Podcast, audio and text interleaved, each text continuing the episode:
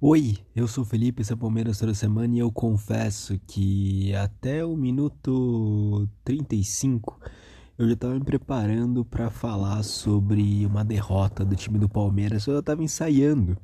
Estava pensando, olha, a gente perdeu, mas a gente sabia que uma hora a derrota ia chegar, é, seria bom que a gente terminasse ao menos com um empate, é, porque o Campeonato Brasileiro, o Campeonato Duro, são muitas competições, o roteiro já estava pronto na minha cabeça. Até que a máquina Alviverde, ela resolveu funcionar e foi algo que eu não sei o que está acontecendo. É, a gente está vivendo numa fase, eu já falo isso há bastante tempo, né? Que é uma fase inacreditável, é uma fase que dificilmente a gente vai ver de novo com outro time, ou mesmo no Palmeiras, tá? É, é um ano abençoado. Eu acho que a gente nunca jogou tão bem. É, mesmo, beleza, ganhamos a Copa do Brasil, ganhamos a Libertadores duas vezes, ganhamos o Paulista, mas eu acho que este momento nunca o Palmeiras jogou tão bem. É, sempre foi organizado, mas agora virou uma máquina de verdade. É, é essa é a grande é a grande questão desse jogo, tá? Palmeiras foi jogar contra São Paulo no Morumbi, um jogo em que se dizia que o São Paulo era o pai do Palmeiras, né, no Morumbi, e o Palmeiras sofria muito para jogar no Morumbi, e é verdade, né? O Palmeiras passa dificuldades para ganhar do São Paulo no Morumbi. Existe uma atmosfera do estádio, é, é, um time que, assim, eu vou dizer, é um time que eu acho bem treinado pelo Rogério Ceni dentro das limitações que o São Paulo tem. Eu acho que o Rogério Ceni administra bem esse time, né?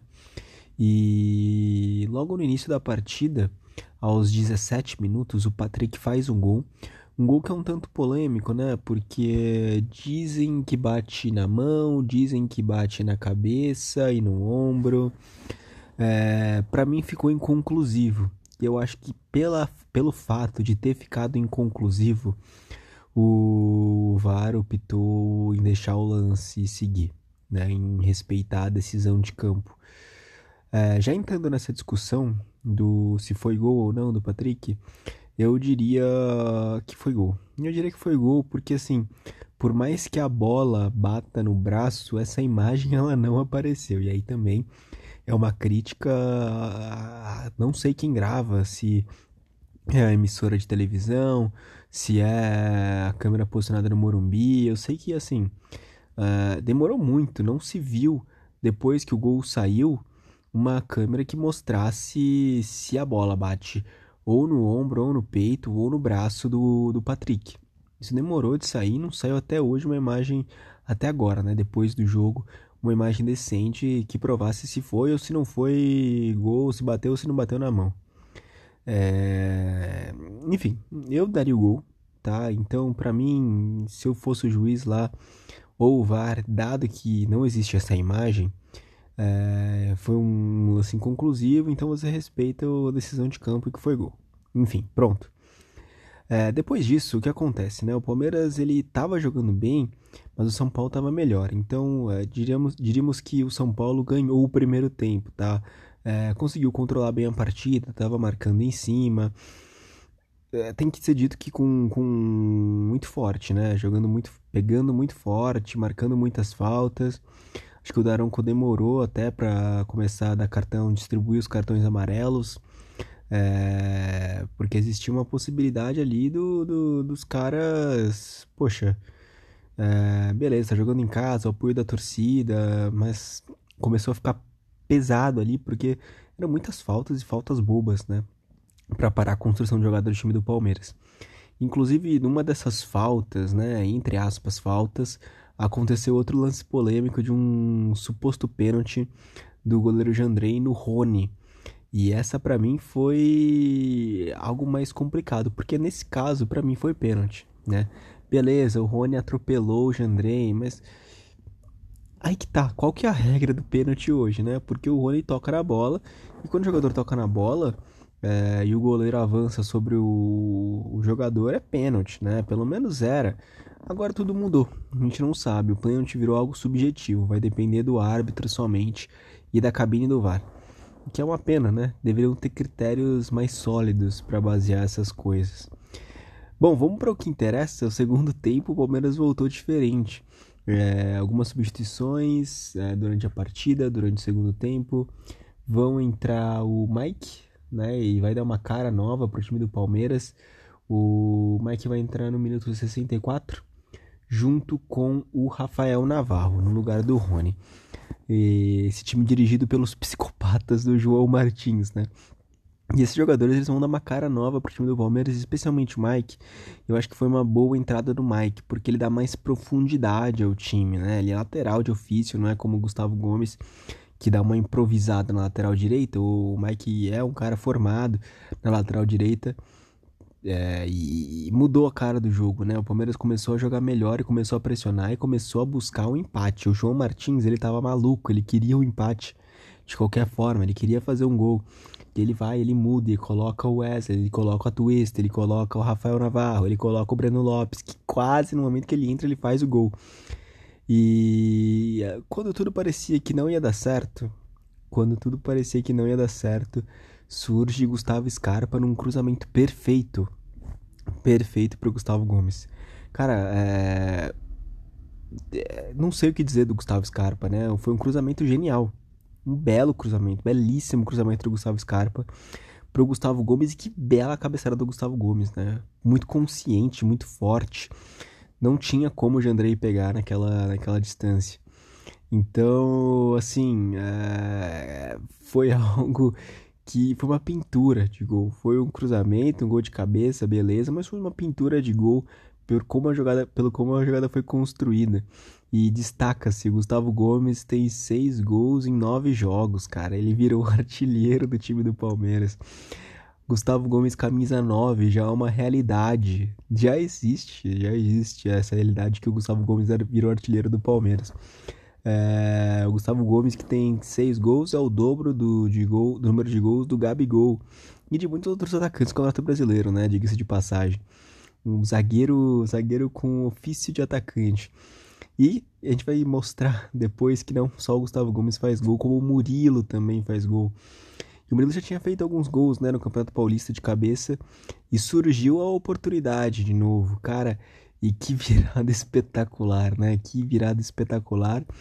Novamente a bola sai de um cruzamento do Gustavo Scarpa num escanteio e o Murilo sobe mais alto, acaba fazendo gol. É... E aí o Palmeiras comemora como se fosse um título, porque que virada inacreditável, novamente, em pouquíssimo tempo, é a Blitz. É a Blitz funcionando mais uma vez, é a Blitz do Palmeiras passando no seu estádio. E aí o Palmeiras vai fazer o com o Gustavo Gomes nos 90 minutos ou nos 45 minutos. E o gol do Murilo vai sair no minuto 96 ou no minuto 52, né? Foi foi no finalzinho, foi uma vitória muito emocionante. Quem não gritou, quem não ficou sem voz, quem não ficou maluco, quem não mandou um chupa São Paulo, já perdeu as estribeiras, já perdeu o coração, não bate mais nada aí dentro do seu peito. Porque que jogo que foi esse? Que loucura, que loucura. Eu falei para você. Eu tava preparado para falar sobre uma derrota. Depois eu tava me preparando pra falar sobre um empate. Beleza, um pontinho, que ótimo, já tá maravilhoso.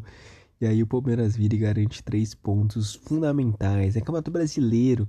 Cada ponto importa. Cada ponto importa. Vai valer muito no final do campeonato. Excelente, excelente vitória. É, não tem muito mais o que dizer. Eu acho que o Palmeiras se tornou uma máquina, se tornou um time bonito de se ver. É a melhor equipe do campeonato disparado, é o melhor futebol, é o melhor elenco e é engraçado, né? Porque o que acontece? Muitas vezes as pessoas falam sobre o trabalho do Abel, comparando o trabalho do Abel com o trabalho do Jorge Jesus no Flamengo de 2019. É... E aí eu vi um comentário, foi no Twitter, que eu acho que é um comentário que resume muito a situação. Porque ele diz que, beleza, o Jorge Jesus fez o que fez, mas com um elenco recheado de estrelas, só nome bom, só fera no time. O Palmeiras do Abel Ferreira consegue ter um futebol incrível, sendo que nem todos os seus jogadores são essas feras aí, né? Uh, nem todo jogador tem esse requinte, tem essa fama, E o time mesmo assim é muito organizado, joga muito bem independente de quem seja. O Rafael Veiga saiu, time do Palmeiras machucado, e o Palmeiras continua jogando muito bem. O quem mais? O Luan saiu da zaga, o Palmeiras conseguiu repor. O Marcos Rocha machucou e o Palmeiras conseguiu repor. É, o Mike machucou, o Palmeiras conseguiu repor o Mike. É, o Piquerez saiu, tudo bem. Aí o Jorge ele conseguiu repor, não muito bem, mas repôs. Então é, são peças que funcionam. Né? É um elenco, é um time, não é um conjunto de jogadores. É um time mesmo que joga em prol de um objetivo comum, de um resultado, é, que é conquistar tudo que for disputar. É uma equipe que, se você ter a chance de ver esse time ao vivo, vá, é, é um momento histórico, inigualável que a gente está vivendo.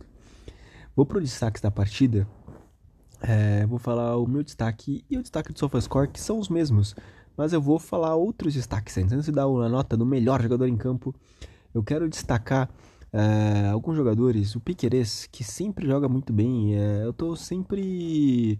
É, de umas partidas para cá, eu sigo impressionado com o Piqueires, porque ele tá jogando fino, ele tá jogando muito bem, ele tá ganhando todo o duelo.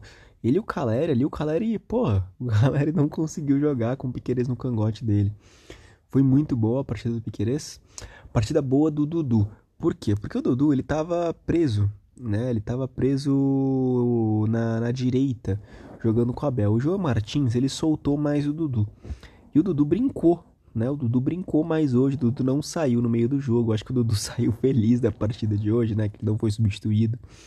É, então, é, o Dudu jogou bem hoje. O Dudu com mais possibilidade de transitar ali no meio, pela esquerda também, que era a função que ele jogava antes. Então eu gostei dessa partida do Dudu, acho que foi uma partida excelente dele. É, gostei da partida também Uh, do Gustavo Gomes, mais ou menos, né? Pela lateral direita, foi meio improvisado. Acho que dá uma matada um pouco no nosso contra-ataque. É um jogador mais pesado. Mas é bom o Gustavo Gomes subindo mais o ataque. Não tendo tanta essa responsabilidade dentro do sistema defensivo, deixando essa função pro Murilo e pro Luan.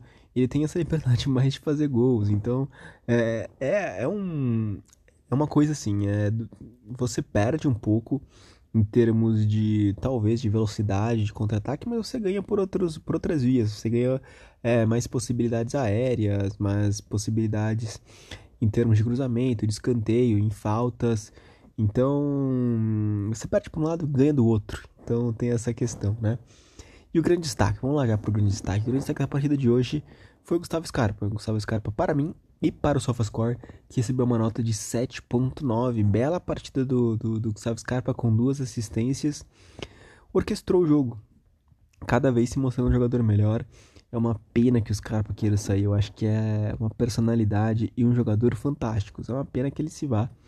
Mas não se sabe se vai ser agora, se vai ser no final do ano. espero que ele seja muito feliz. É, porque, assim, ele já proporcionou muitas alegrias pra gente também, né? Eu acho que seria injusto da gente ficar irritado, ficar bravo com o Gustavo Scarpa. O cara arrebentou mais uma vez, ele colocou a bola na cabeça do Gustavo Gomes. Cara, que cruzamento. Se você viu esse jogo, você viu esse gol, você gritou junto, você gritou muito com esse empate. Os caras fazendo cera, enfim. Bom, é, esses foram os destaques positivos da partida de hoje. Destaques negativos, ah, não sei se dariam destaques negativos. É claro que o Gabriel Verón ele foi um pouco abaixo. É, o Danilo talvez tenha sido jogado um pouco abaixo da média também, mas eu não, não, não diria que, que, que os jogadores fizeram uma partida ruim, tá? É, foi o primeiro tempo abaixo no geral, mas no segundo tempo a gente voltou com tudo, a gente voltou com muita gana, com muita força de, de ao mínimo empatar e a gente conseguiu sair com a vitória. Impressionante, impressionante. O Rogério Senna ele vai sair do, dessa partida abaladíssimo, né? Inclusive até se teve um princípio de confusão ali no final do jogo com o Reinaldo, enfim. Aí o Rogério Senna ele não vai sair com raiva, ele vai sair abalado. Ele falou na entrevista coletiva que ele nem queria estar ali. É, e ele explica um pouco, né? E ele fala, e me parece que é uma justificativa muito razoável que ele dá. Porque ele fala, bom, eu fiz tudo certo, não sei o que aconteceu, não sei o que aconteceu. ele vai falar que ele coloca jogadores altos, né? Pra impedir a jogada aérea. Ele entende que vai ter mais jogada aérea durante o jogo. Então ele põe jogadores mais altos ali para impedir esse ataque do time do Palmeiras. E ele acaba tomando gol justamente assim, dois gols dessa forma. Então o futebol ele castiga, ele castiga. E também não dá para colocar, tirar toda a responsabilidade do Rogério Ceni, porque o São Paulo recuou muito depois de que fez o primeiro gol, né? Então se fosse um time que continuasse jogando forte, talvez a gente fica sempre no terreno das possibilidades, né? Porque o São Paulo é um time mais inferior ao time do Palmeiras, mas talvez é, você se defendendo, atacando, fosse diferente. Claro que a história, ela é uma história que vai mudar no, nos 90 minutos. Isso o Rogério Senna ele vai dizer também. Se, se, sei lá, o Gustavo Gomes não tivesse feito aquele gol, se o Gustavo Scarpa fosse substituído antes, as pessoas estariam exaltando, talvez, o trabalho do Rogério Senna no Morumbi, etc. Mas tomou esses dois gols no final e a história foi completamente outra, completamente diferente. é, é, é difícil não sorrir com o Palmeiras de hoje. Tô muito feliz. É... Para mim, assim, a competição deste ano para ser vencida é o Campeonato Brasileiro. Eu acho que se der para ganhar mais coisa, excelente. Mas para mim, o Campeonato Brasileiro é algo que a gente já tem, já tá um tempo sem ter. Seria excelente que tivesse novamente. É... e o time tá mostrando que é possível. É possível.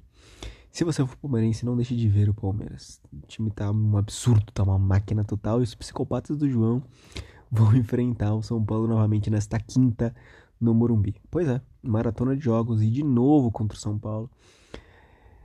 Vai ter confusão, será? Espero que não. Espero que não. Vamos ver, vamos acompanhar. É sempre difícil ganhar do São Paulo, é difícil jogar contra o São Paulo. Acho que o São Paulo se mostrou o nosso adversário mais cascudo até agora, né? Enfim, vamos acompanhar nessa quinta-feira. Que loucura.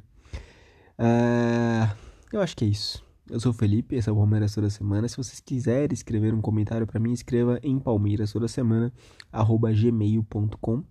Não deixe de seguir esse podcast no seu agregador de podcasts favorito, Spotify, o Apple Podcasts, o Google Podcasts.